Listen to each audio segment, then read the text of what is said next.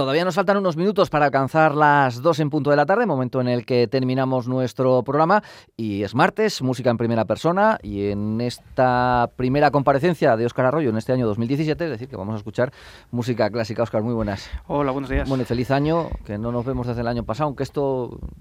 ¿Hasta cuándo se dice feliz año? Pues sí, no se sabe. Eso es una cosa, una ley no escrita, pero por si acaso, feliz año nuevo a, todos nuestros oyentes también. Para este, este primer espacio del 2017, ¿qué, qué nos has traído? Bueno, pues vamos a empezar el año con buen pie, vamos a empezar con, con, los clásicos, uno de los grandes, que siempre pues hay que volver a los clásicos, a los que han marcado la historia de la música y además me van a permitir los oyentes pues que hagamos este año 2017, intentaré intercalar aquí haya un poco de música de uno de los más importantes compositores de la historia como, como Beethoven.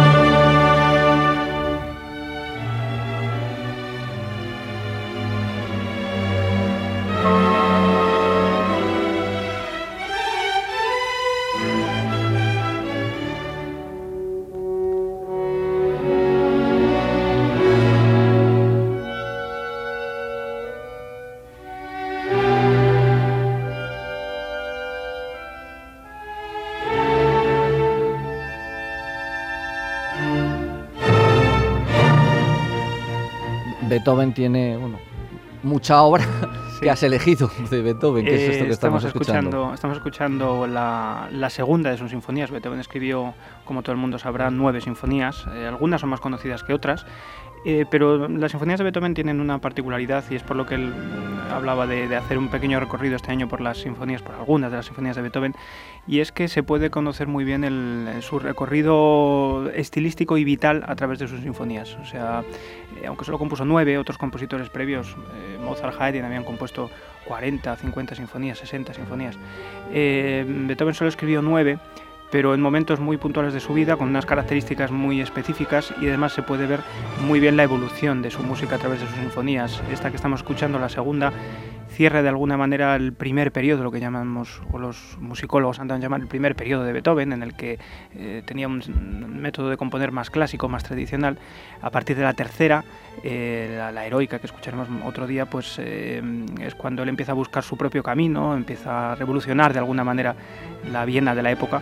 Pero esta segunda sinfonía además tiene un componente muy especial que yo admiro mucho en Beethoven y es esa fuerza rítmica, esa energía y esa capacidad de desarrollo con muy pocos elementos, como vamos a escuchar en este arranque del, del primer movimiento tras esta larguísima introducción.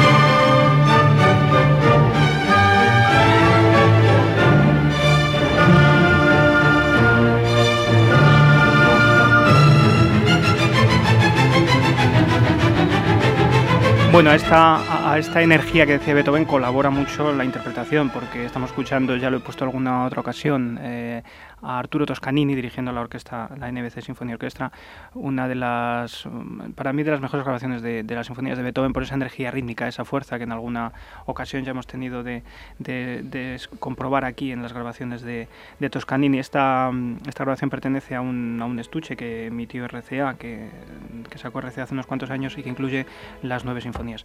Vamos a escuchar un poco de este segundo movimiento, de, esta, de esta segunda sinfonía de Beethoven.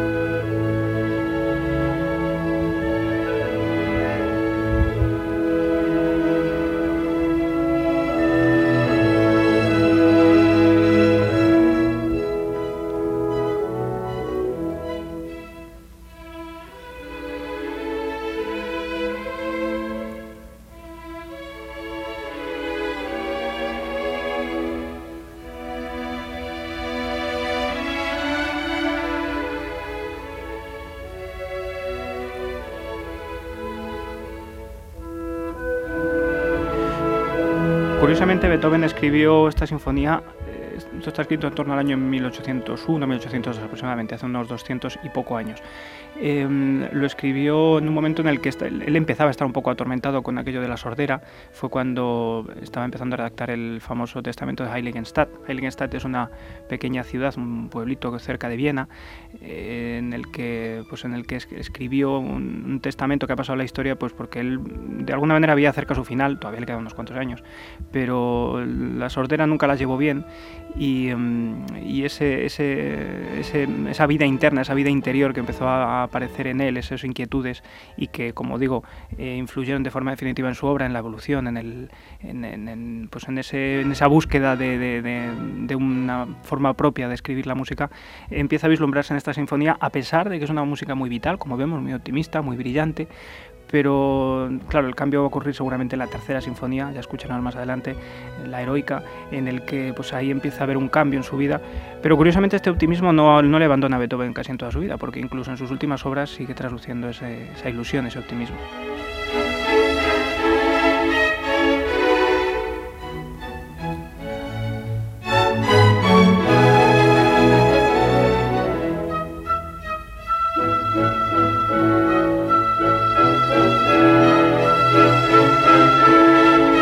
Escuchar también un poco del, tercer movimiento del scherzo.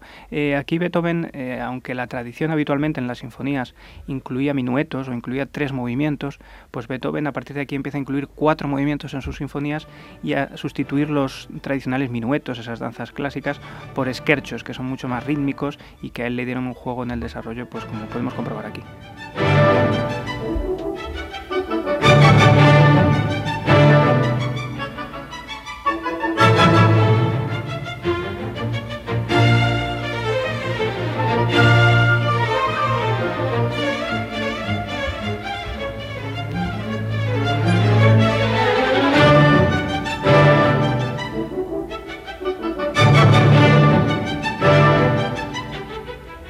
Siempre estos esquerchos, o igual que los minuetos, tenían la misma estructura. Tenía una parte más rítmica, una parte central que contrastaba, que se llamaba el trío, porque eh, no habitualmente en, orígenes se escribía para trío de instrumentos, y luego da capo, o volver a empezar otra vez con la parte rítmica.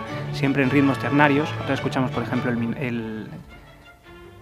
no bueno, por repite.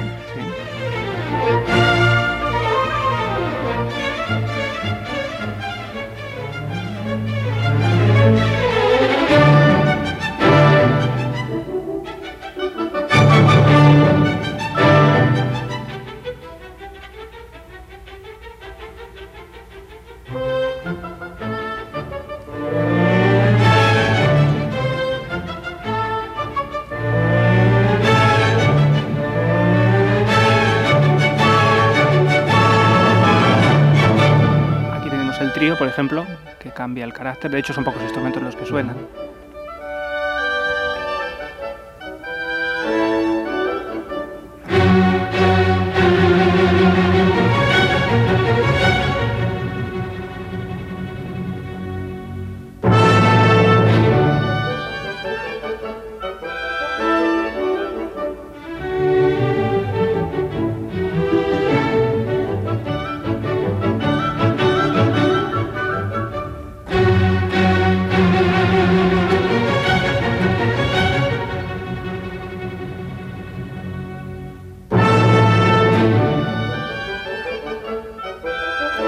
Llamativa siempre la, capacidad rítmica de, Beethoven para construir y de Toscanini para resolver, porque realmente el mantener esa pulsación, esa rítmica y basar toda la música como se basa en este sketch se ve muy bien, eh, esta música en, ritmos muy, muy estables, en este caso ritmo ternario, ritmo de danza.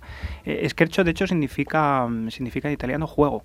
Entonces, esta incorporación de los esquerchos a las, a las, sinfonías, y no solo a las sinfonías, también lo incluyó en sus sonatas, en las sonatas para piano, que también en sus 32 sonatas para piano, igual que en las nueve sinfonías, se puede apreciar muy bien la evolución de la, obra de Beethoven, de, su obra, de su capacidad compositiva, de su carácter, de su propia existencia. Es como que se puede leer la biografía de Beethoven en, su, en sus sinfonías y en sus sonatas.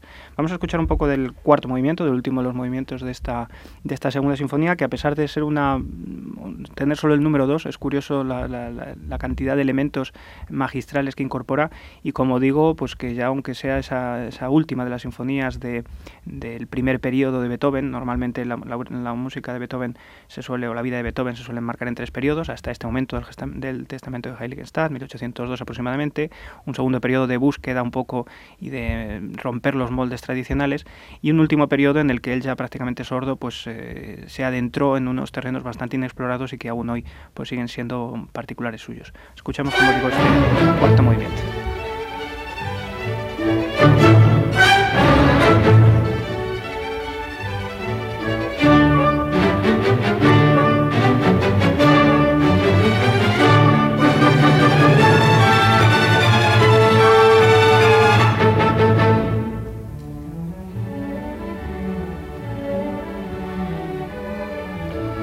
Esto yo creo que ya nos ha levantado el ánimo para toda la tarde. ¿eh? sí, esta energía.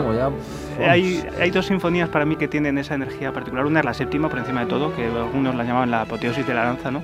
Pero esta segunda también, y más en esta interpretación de Toscanini, eh, tiene una energía muy, muy especial y un encanto y un, y un vuelo que efectivamente por la mañana recién levantados y con un buen café, pues yo creo que es una buena costumbre escuchar esta música.